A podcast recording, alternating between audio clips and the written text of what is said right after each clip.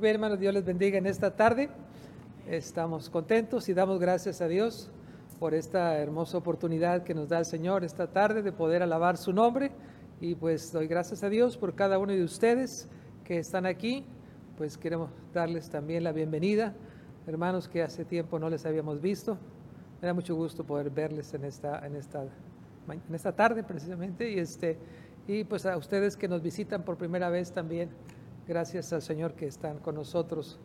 A todos los hermanos que también están siguiéndonos, están, nos ven, nos escuchan a través de eh, el Facebook también, pues qué bueno que esta tarde han escogido escuchar la palabra de Dios. Así que pues damos gracias a Dios por estas bendiciones. Agradecemos al Señor porque Él ha sido bueno, Él ha escuchado nuestras oraciones, nuestros ruegos. Y al terminar eh, la predicación esta tarde vamos a tener un tiempo de oración. Por eso les invito a ustedes que están aquí o a los hermanos que están también siguiéndonos en la transmisión que compartan, compartan sus, sus eh, peticiones, sus agradecimientos. Al terminar el, servicio, terminar la predicación, estaremos teniendo la oración. Así que este, pues vamos a tener ese tiempo. Gracias a Dios por lo que Él nos ha concedido en esta semana también. Quiero compartir con ustedes este pasaje que hemos leído, este tema más bien, este, acerca de, de ser pues eh, siervos de Dios. Este es el tema que quiero compartir. Llamados a ser siervos de Dios. Dios nos ha llamado en Cristo Jesús, no solamente para que seamos este, salvos, sino también para que seamos siervos del Señor, siervos de Dios. Hermanos, los cristianos son personas, somos personas que son personas que aman a Dios, o al menos estamos aprendiendo a amar a Dios. ¿Por qué le amamos? Porque Él nos amó primero, ¿verdad? Eso es lo que dice eh, eh, el apóstol Juan, ¿verdad? En 1 San Juan 4, 19. Nosotros le amamos a Él porque Él nos amó primero. Realmente, es solamente aquellos, aquellos a quienes Dios les ha expresado, les ha manifestado su amor, ¿verdad? Aquellos que han creído en el amor de Dios, en el amor eh, que, que, Dios nos mostró a través de su Hijo Jesucristo, este, son aquellas personas que realmente pueden amar a Dios. ¿Por qué? Porque Dios nos ha dado su amor para que le amemos a Él. Entonces, hay un propósito, hay un propósito por el cual Dios nos ha llamado. Y, este, de tal modo que lo que nosotros, este, lo que sucede en nuestras vidas, de alguna manera este, tiene propósito o, confluye hacia el propósito de Dios. Está lo, lo que leímos en, en Romanos 8:28, dice, y sabemos que los que aman a Dios, todas las cosas les ayudan a bien. Esto es, a los que conforme a su propósito han sido llamados. Porque a los que antes conoció, también los predestinó. ¿Para qué? Para que fuesen hechos conformes a la imagen de su Hijo, para que Él sea el primogénito entre muchos hermanos. Él tiene un propósito, Dios tiene un propósito en nuestras vidas y todo lo que sucede, todo lo que nos pasa, todo lo que Dios permite que ocurra en nuestras vidas, confluye hacia ese propósito, es decir, tiene esa intención. Entonces, este, así que está controlado por Dios, para alcanzar ese propósito. ¿Cuál es el propósito, hermano? Repito otra vez, que seamos hechos conformes a la imagen de su Hijo Jesucristo. Él quiere ver en nosotros la imagen de Cristo. Esa es la del, del, ser humano perfecto, ¿verdad? Perfecto. Ese es el carácter de Cristo. Entonces, así es como Dios está restaurando la imagen, la imagen de Dios que, que fue dañada por causa del pecado allá en el huerto del Edén. Entonces, Dios se ha propuesto restaurar esa imagen de Dios en el hombre y esto comienza cuando recibimos a Cristo como nuestro Salvador y en su amor el Señor comienza a trabajar en nuestras vidas para llevarnos a ser como es Cristo. Amén. Y todas las cosas, todas las cosas que Dios permite que sucedan, sean buenas, sean malas, Dios hace que éstas este, alcancen el propósito que Dios desea. Entonces este propósito es que seamos hechos a la semejanza de su Hijo Jesucristo. Hermano, la manera o la mejor y, la más clara descripción que podemos nosotros este, notar de Jesucristo es la de un siervo humilde. ¿Cómo es Cristo, hermano? ¿Cómo es Cristo? Cristo se, se, expresó o se presentó a sí mismo como un siervo. Y si vamos a ser como Cristo, ¿cómo vamos a ser entonces siervos? ¿verdad? Porque el Hijo del Hombre no vino para ser servido, sino para servir y para dar su vida en rescate por muchos. Entonces, el Señor, el Señor Jesucristo mismo se, se autodefinió a sí mismo como siervo. Amén. Él no vino para ser servido. Eh, bien, podría haber reclamado el, eh, que todos los seres humanos le sirvan a Él, porque Él es Dios, el Señor. Pero Él dice, yo, yo no he venido para ser servido, sino para servir y para dar su vida. Entonces nosotros, si somos hechos a la semejanza de Cristo, ¿qué vamos a hacer, hermanos? Siervos, siervos, correcto, siervos. Yo recuerdo de, de un hermano, un ancianito que, que venía aquí seguido a platicar conmigo, me compartía algunas de sus necesidades y todo esto. Pero él tenía una manera como me llamaba. Él me decía, siervo. me acuerdo de Rubén se llama él. No sé si todavía vive, pero este, siervo me decía, siervo. Y yo sentía un alto honor que me dijera así. Este, porque no, no, no es para mí algo despectivo que alguien me llame siervo, porque servir es todo un honor. Es un honor poder servir. Así que este lo considero un alto honor. Entonces, Jesús enseñó a sus discípulos a, ser siervos y no celebridades. O sea, no, es ese, no era el plan del Señor. Déjeme llevarle a Mateo capítulo 20, Mateo capítulo 20, versículo 25. Tomen su Biblia, hermano. Vamos a usar la Biblia la hemos traído para usarla. Así que vamos a leer la palabra de Dios. Dice Mateo 20, 25, dice así. Entonces Jesús llamándolos, dijo, sabéis que los gobernantes de las naciones se enseñorean de ellas y los que son grandes ejercen sobre ellas potestad. Mas entre vosotros, entre los cristianos, no será así, sino que el que quiera hacerse grande entre vosotros, mire, será vuestro servidor y el que quiera ser el primero entre vosotros será vuestro siervo, porque como el Hijo del Hombre no vino para ser servido, sino para servir y dar su vida en rescate por muchos. ¿Se fijaron? El que quiere ser eh, eh, grande, el que quiera hacerse grande entre vosotros será vuestro servidor. Ahí está entonces, hermano, en la iglesia, en la iglesia del Señor, yo no sé, en algunas organizaciones este, religiosas que se llaman iglesia, pero en la iglesia de Cristo, la verdadera iglesia del Señor, no hay jefes, no hay jefes. Cristo es la cabeza de la iglesia y todos nosotros somos siervos del Señor. Amén. Así que entonces, este, ahí está. Entonces, es un alto honor poder ser siervos del Señor. Amén. Y siervos también para servirnos unos a otros. Amén para servirnos. Es un alto honor servir. Somos siervos. El apóstol Pablo siempre o casi siempre comenzaba escribiendo sus epístolas de esta manera. Pablo, siervo de Jesucristo, siervo de Dios, siervo. Siempre se describió a sí mismo como siervo, ¿verdad? Entonces, este, ahí tenemos entonces un gran ejemplo, hermanos. De veras, quisiera que esta, en esta tarde meditemos en esta verdad, en esta enseñanza que la palabra de Dios nos presenta. ¿verdad? Eh, todos los creyentes somos llamados a ser siervos de Dios, siervos del Señor. Y bueno, entonces, ¿cómo corresponde que nosotros este, seamos humildes y que realmente dispongamos nuestro corazón, haciendo a un lado todo egoísmo, toda idea equivocada, ¿verdad? De, de hacernos creernos algo, ¿verdad?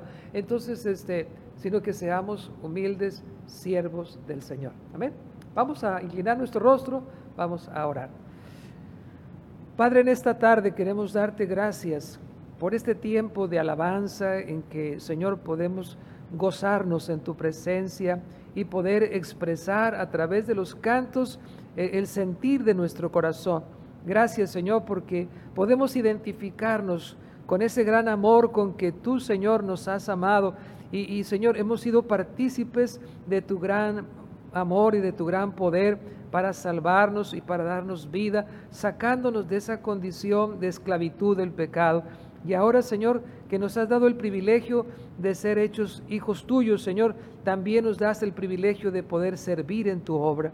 Permítenos, Padre, que podamos comprender esta enseñanza, esta verdad, y podamos, Señor, pues tomarla firmemente para que alcancemos ese propósito que tú tienes en nuestras vidas, que, que puedan ver a Cristo en, en, nosotros, que pueda verse su precioso carácter en la vida de cada uno de tus hijos, de cada uno de tus siervos, Señor. Gracias, oh Padre. Danos tu bendición, enséñanos tu palabra y permítenos que en esta tarde podamos, Señor, eh, ser edificados a través de tu palabra. Te lo pedimos en el precioso nombre de Jesucristo nuestro Salvador. Amén. Muy bien, Número uno, el siervo es un ministrador de los recursos divinos.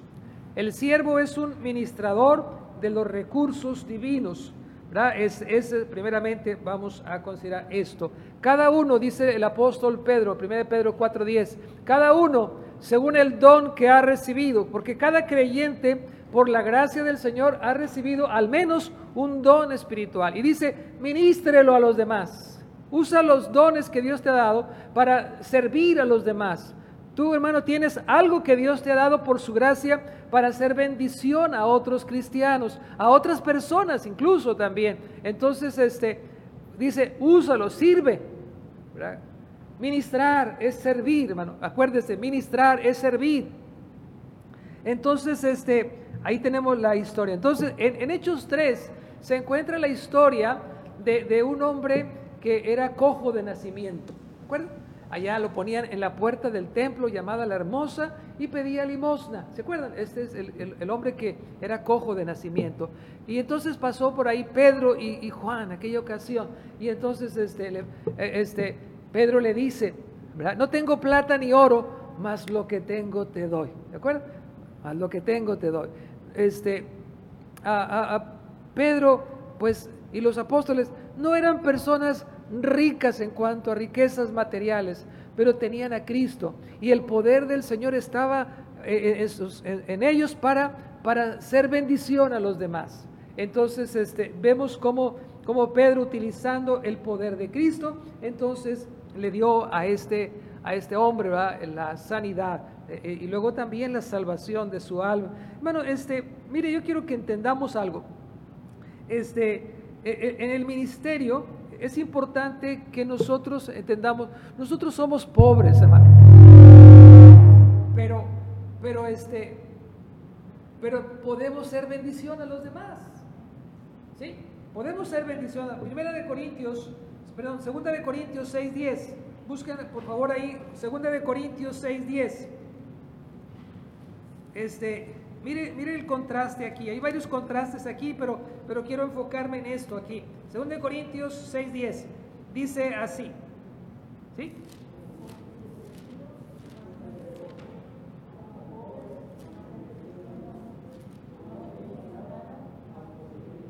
Qué interesante, hermano. ¿No, ¿No, les parece interesante estos contrastes, este, este, esta, esta manera en que Dios nos permite actuar? Dice, como entristecidos, mas siempre gozosos, ¿verdad? Puede que tengamos muchos problemas, puede que haya muchas dificultades en nuestra vida, pero siempre estamos gozosos. Como pobres, vas enriqueciendo a muchos, como no teniendo nada, más poseyéndolo todo. Qué bendición, ¿verdad? Es así, así es el cristiano. Como pobres vas enriqueciendo a muchos. Es exactamente lo que Pedro estaba haciendo. No tenía riquezas, pero enriqueciendo la vida de esta persona con la gracia del Señor. Amén. Este, qué bendición. Ahí está entonces este Mateo capítulo 14, versículo 15 al 21. Es la historia, es la parábola más bien de la alimentación de los cinco mil. ¿Se acuerdan? Esta parábola es la parábola más conocida de todas las parábolas de, este, que, dijo el Señor Jesucristo. Este, yo creo que casi toda la gente conoce esa parábola, la alimentación de los cinco mil. Lo, narran los cuatro evangelios. Pero aquí, ahí está en Mateo 14, este, la alimentación de los cinco mil. Y aquí están entonces, hay una gran multitud, han estado allí para escuchar al Señor Jesucristo, le han, le han oído, y, este, y, se ha pasado las horas y luego ya este, pues este, estas, estas personas tienen necesidad de comer, porque todo el día han estado allí con el Señor. Entonces hay un problema, hay una necesidad y el Señor les dice, dales vosotros de comer. dale vosotros de comer. Este, y, bueno, pues ahí está entonces cómo le vamos a hacer. Este, vemos entonces que los discípulos lo que trataron de hacer fue este, ay, pues este, e, evadir el problema, ¿verdad? Señor, diles que se, que se vayan, despídelos. Este fue el pensar de todos, no de unos cuantos, sino de todos, todos los discípulos. Ellos, ellos pensaron, esto es lo que lo más apropiado para hacer, pues es que se vaya cada quien a buscar algo que comer, por ahí va. Entonces, este, despídenos para que se vayan, ¿verdad? Dijeron, dijeron los, discípulos, pero si hacemos esto, pues, vamos a pensar, ¿y la compasión dónde quedó? ¿Dónde está la compasión? Este, eso no era compasivo. Y el Señor dijo, esta no es una alternativa correcta. Entonces, este, así que, este, vemos entonces luego a Felipe, ¿verdad? Felipe, ¿verdad? Este, e, este, tiene otra respuesta, ¿verdad? Este, pero yo quiero decirles, mire, normalmente nosotros acostumbramos a actuar de esa manera. Se presenta el problema, y lo que hacemos es tratar de evadir el problema, ¿verdad? Sacarle la vuelta, ¿verdad? Y, este, y no enfrentarlo, ¿verdad? Pero eso no, no funciona. Cuando los problemas vienen, hay que enfrentarlos, ¿verdad? Hay que enfrentarlos. Felipe dijo, eh, Felipe era, pues yo no sé, tal vez era este, alguien de esos que saben hacer números, ¿vale? le encantan los números. Entonces, él hizo la cuenta, sacó la calculadora, iba, hizo la cuenta y dijo, Señor, 200 denarios, yo creo que no son suficientes para darle comer a todos estos, ¿verdad? 200 denarios. Este, siempre hay algunos que piensan que el dinero, ¿verdad? Es, es, lo que se necesita, es la solución de todos los problemas, ¿verdad? Pero no es cierto, ¿verdad? Este, más dinero es la solución. Muchos piensan que con dinero se arreglan los problemas. ¿Será cierto? No. Entonces, este, bueno, este, aquí está otra cuestión. Entonces, al, que vemos aquí a, es Andrés. Eh, Andrés trae a un muchacho que, que, tiene cinco panes y dos pececillos. Pero aún así dice él, ¿más qué es esto para tanto? No tenía tampoco este, la, la, la, certeza de, con la seguridad de que eso hubiera, servir de algo. Así que entonces, este, Vemos entonces cómo, cómo ellos estaban enfrentando este problema, ¿verdad? Este, que el Señor les había dado de darles de comer. ¿Qué era lo que el Señor quería enseñarles? Bueno, Él quería enseñar a sus discípulos que como siervos de Dios somos llamados no a producir soluciones, no somos nosotros los que producimos las soluciones, sino a, a distribuir las bendiciones del Señor. Amén. Ese es nuestro llamado, distribuir las bendiciones de Dios. Entonces, ¿qué hizo el Señor? Tomó los panes y los peces y dio gracias y los partió y les dio de comer y todos comieron y se saciaron. Es, esa fue la manera como el Señor resolvió aquel problema.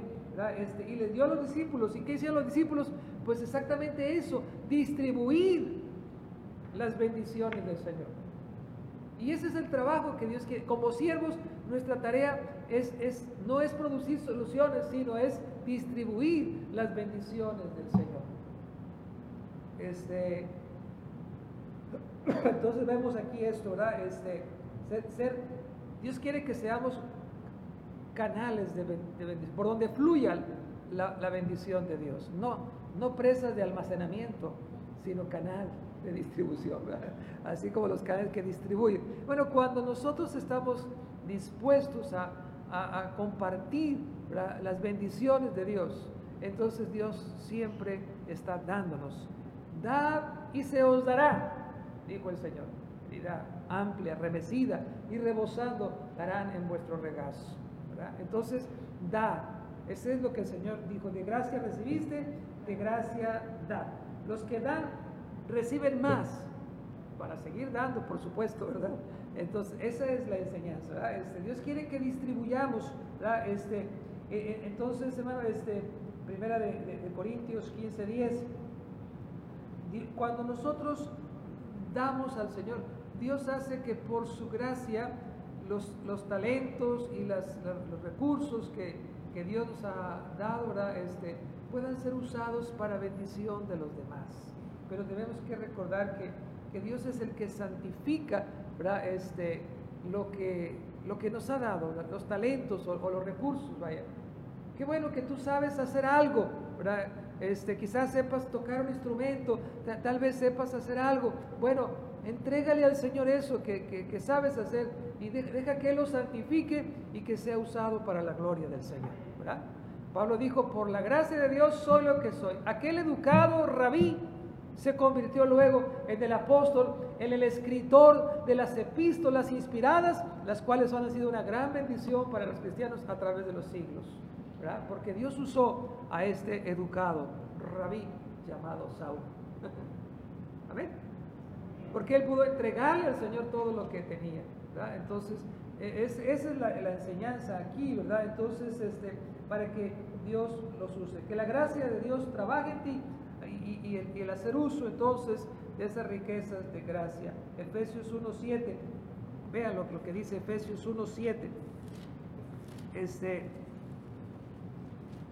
Efesios 1.7 dice, en quien tenemos redención por su sangre, el perdón de pecados, según las riquezas de su gracia.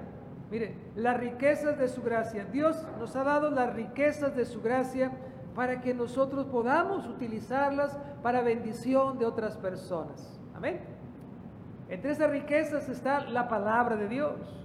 Y todo lo que el Señor nos ha dado es una bendición que podemos usar, capítulo 2, versículo 7, para mostrar en los siglos venideros las abundantes riquezas de su gracia en su bondad para con nosotros. Ahí está, las riquezas de su gracia. Bueno, para eso, por supuesto que se requiere fe para poder ministrar esas riquezas.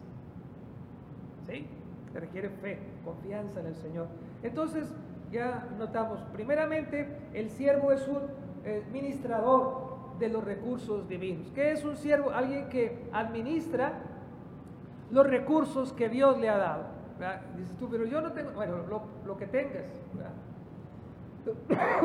aquellos cinco pescaditos, aquellos cinco panecitos y dos pescados fueron poquito quizá, pero en las manos de Dios, Dios puede usarlo para bendición de muchas personas. ¿Ven? Muy bien. Número dos, como siervo de Dios, somos llamados a vivir para otros. A vivir para otros. Somos llamados a vivir para otros. Filipenses 2, versículo 3 y 4. Filipenses 2, versículo 3 y 4. Ya habíamos hecho referencia a ese versículo.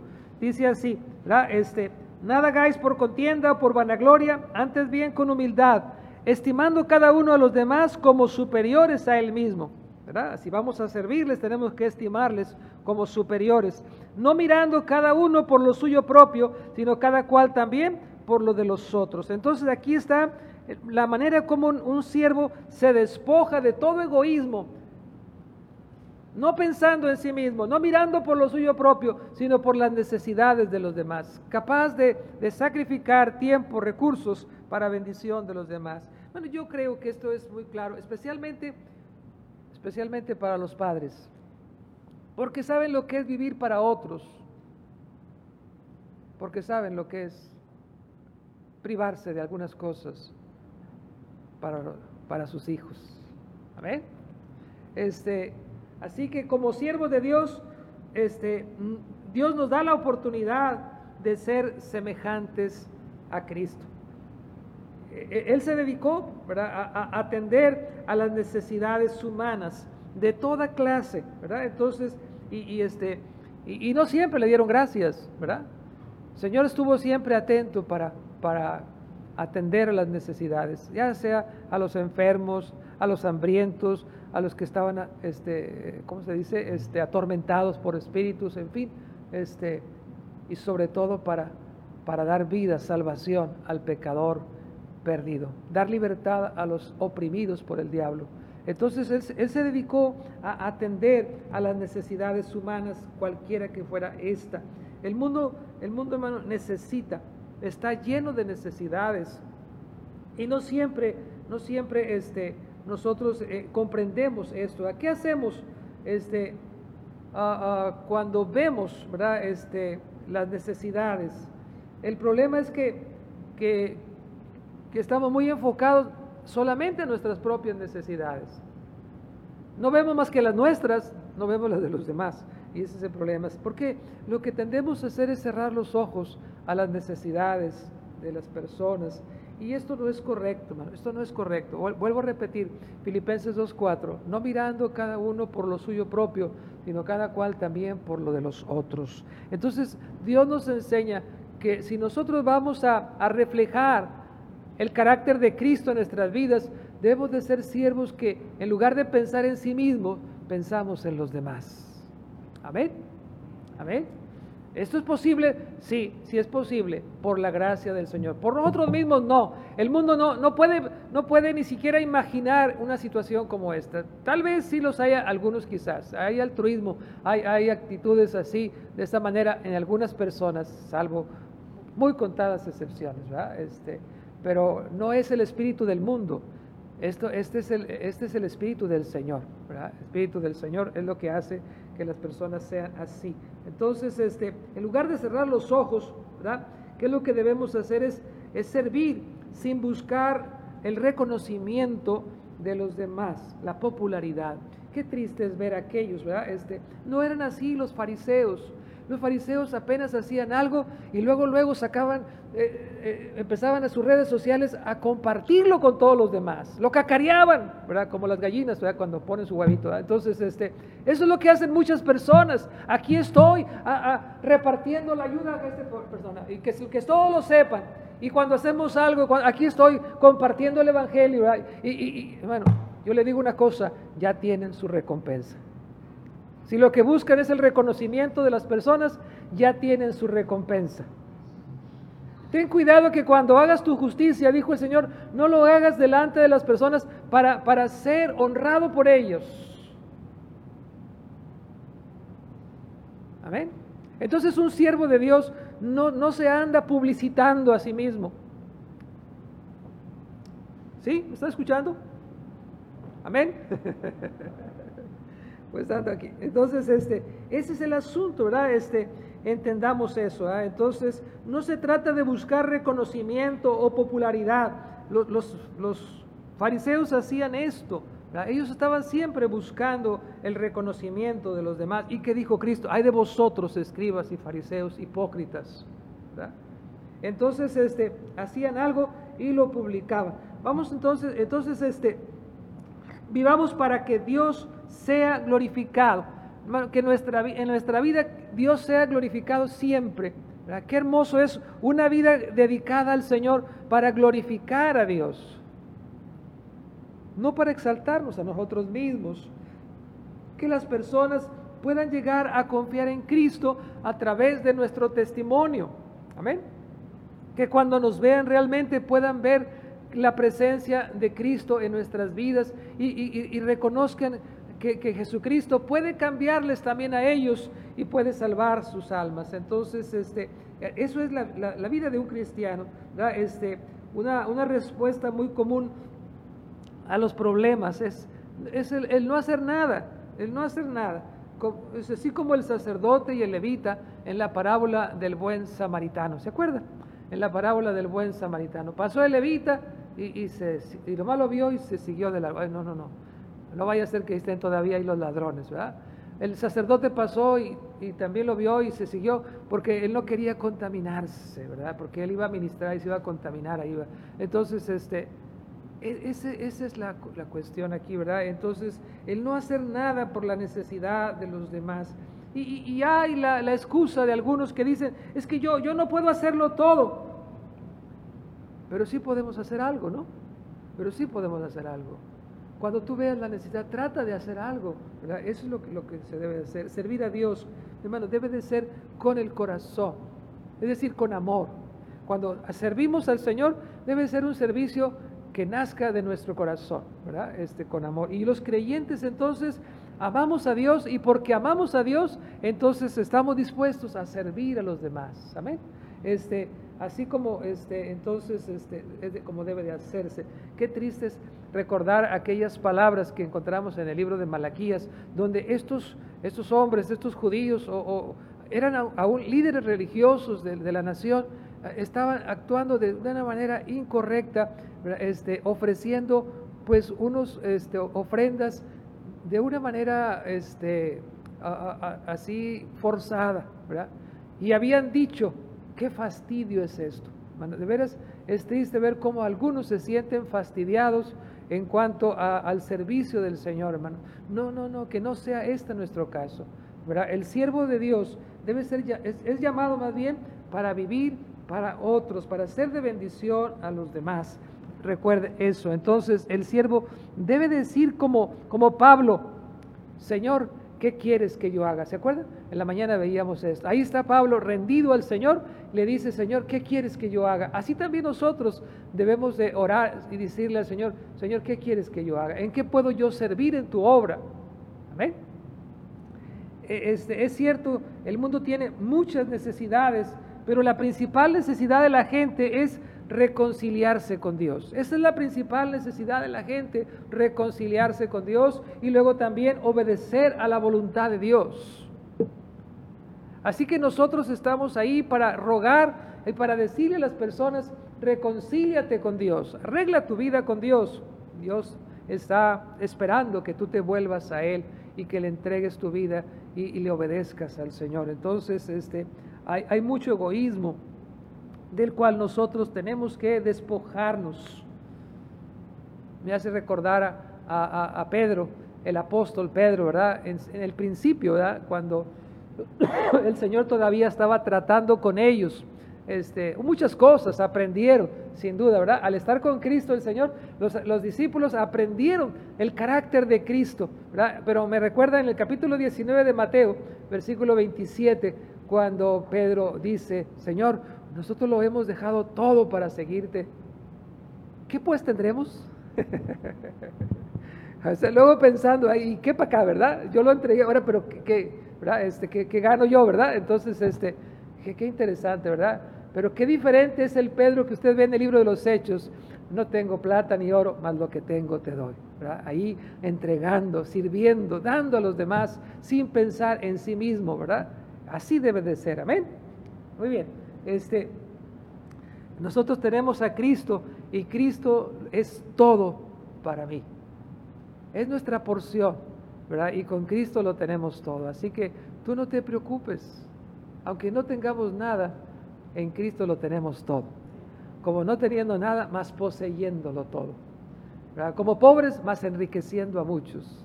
Qué bendición. A mí me encanta escuchar, eh, al recordar esas palabras y ver que el Señor nos ha dado el privilegio de, ser así, de ser instrumentos de bendición para los demás. Esa fue la vida de nuestro Señor, ¿verdad? No tenía un lugar donde recostar su cabeza, siendo el rey de reyes y señor de señores. Pero nunca le faltó ¿verdad? dónde quedarse. ¿verdad? No tenía riquezas en este mundo, pero todo era de él, todo es el Señor. ¿verdad?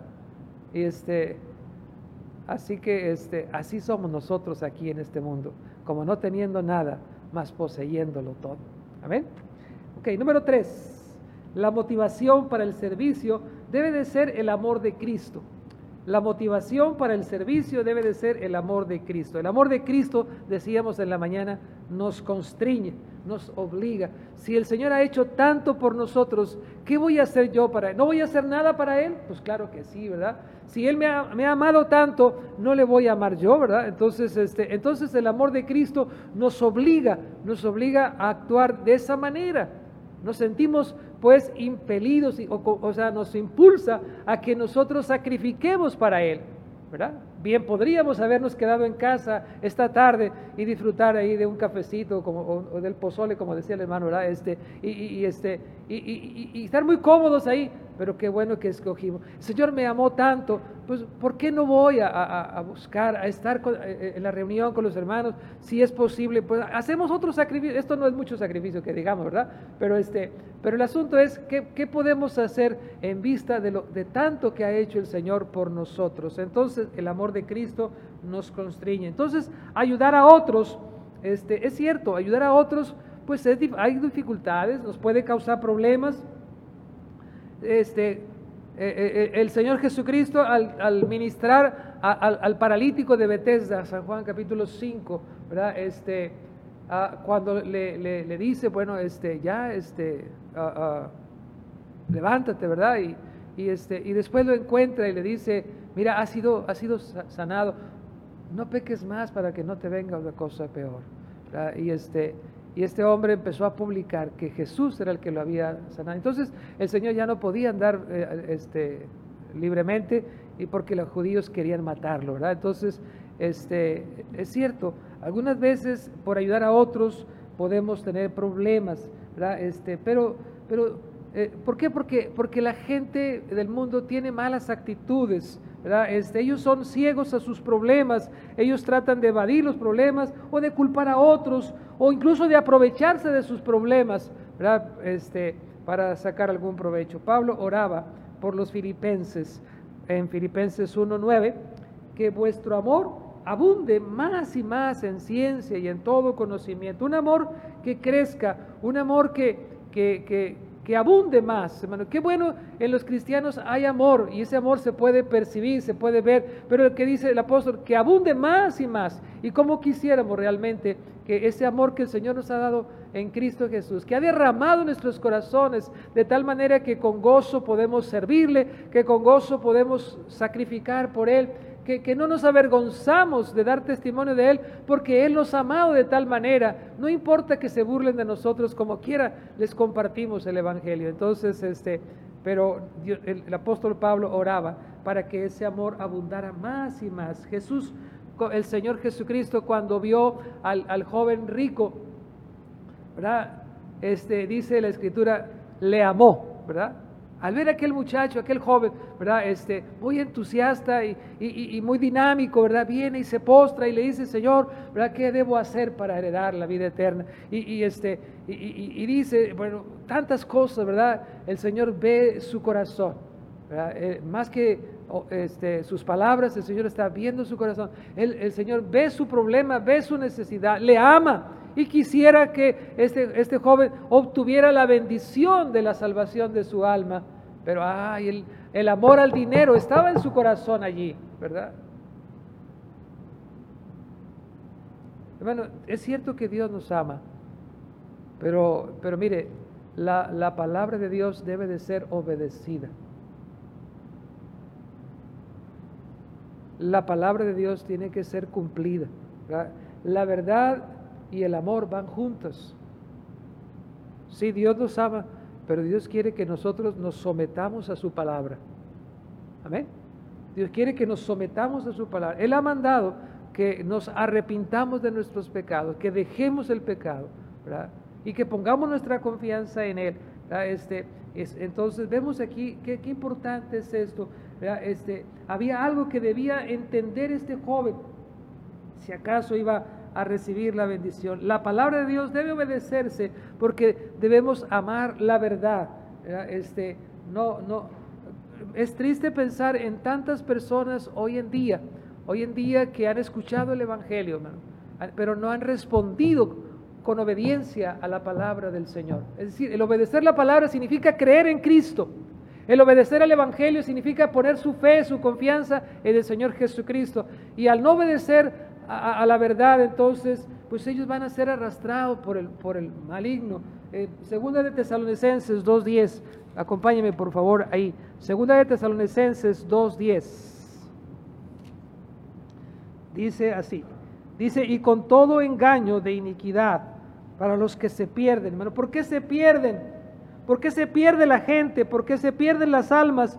Porque no recibieron el amor de la verdad para ser salvos, porque no recibieron el amor de la verdad. E, e, este, entonces, ese es el asunto, ¿verdad? Este, las personas necesitan al escuchar la palabra de Dios, obedecerla, someterse al Señor. Entonces, Dios nos da en Cristo su amor para que amemos a las demás personas. El amor de Cristo, como decía eh, citando Romanos 5:5, eh, ha sido derramado en nuestros corazones para que podamos eh, compartir con otros la palabra de Dios sin, sin, este, ah, sin avergonzarnos. ¿Por qué hemos de avergonzarnos? Que se avergüencen ellos de sus pecados, pero no es una vergüenza ser un hijo de Dios, ser un cristiano, ¿verdad? Aunque nos vean como bichos raros, pero, este, pero nosotros sabemos que somos de Cristo y sabemos que estamos en la verdad y que podemos ser bendición a ellos porque les amamos y porque tenemos el mensaje, como decíamos en la mañana, que puede salvar sus almas. Amén. Así que entonces este, Dios nos ha dado en Cristo ese amor y entonces debemos orar que Dios nos conceda que su amor crezca en nosotros más y más. Efesios 4:32, ¿verdad? Este, que nos amemos unos a otros, que nos perdonemos unos a otros, que haya siempre en, cada uno de nosotros esa, ese amor para tratarnos bien y para ayudarnos mutuamente, perdonando nuestras faltas, porque todos cometemos errores, pero debemos perdonarnos unos a otros y, y ser benignos unos con otros, etc. Entonces, para esto debemos depender del Señor siempre, porque nosotros mismos no seríamos capaces de hacer tal cosa, pero el Señor sí puede hacerlo a través de nosotros. Bueno, hay personas que son un poquito difíciles de amar, otros un poco más, ¿verdad? Este, pero, pero podemos amarles, ¿verdad? Este, porque Cristo nos da esa capacidad para amar, Este, a, tales personas. Hay otros que son que no se batalla, ¿verdad? Pero, pero con algunos sí se batalla. Este, entonces, este, y, este, Él nos da lo que necesitamos para seguir adelante y ser sus siervos. Muy bien, hermano. Gracias a Dios por su palabra. A Dios le interesa, hermano, lo que somos y por supuesto lo que hacemos. Porque lo que hacemos depende de lo que somos, ¿verdad? Eh, este, primeramente lo que somos, ¿verdad? Este, a Dios le interesa el siervo y el servicio que, que realiza también, por supuesto. Entonces, este, por eso Dios trabaja en nosotros para desarrollar nuestro carácter y que seamos lo que Dios quiere que seamos, ¿verdad? Entonces sí, el Señor nos da el ministerio que Dios quiere que lleguemos a cabo. Orar, hermanos, orar y depender de Él. Eso es lo que debemos hacer, orar y depender de Él.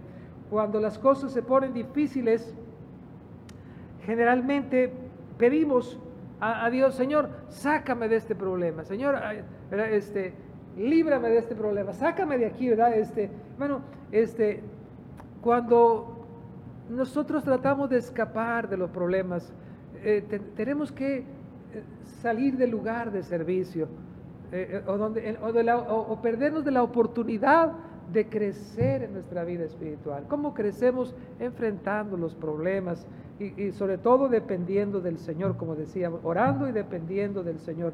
Este, de algo sí estoy seguro, hermano, les digo con toda confianza, Él va a seguir trabajando en tu vida y en mi vida para llevarnos a ser a la semejanza de Cristo. ¿Eh?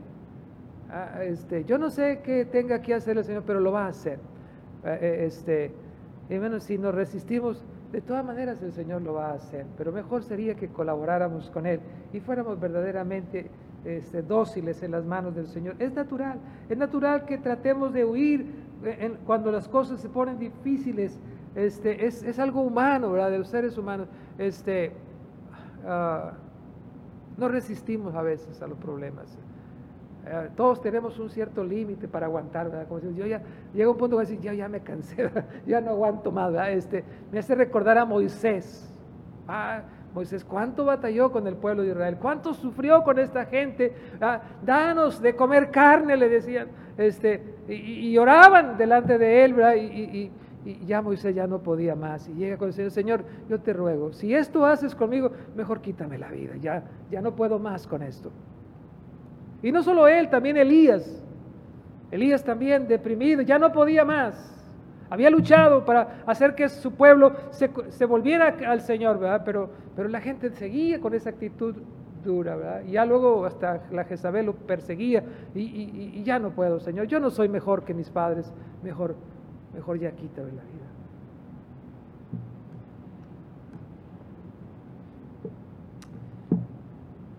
Es fácil dejarse llevar por esa actitud y querer dejarlo todo, tirar la toalla, como decíamos en la mañana.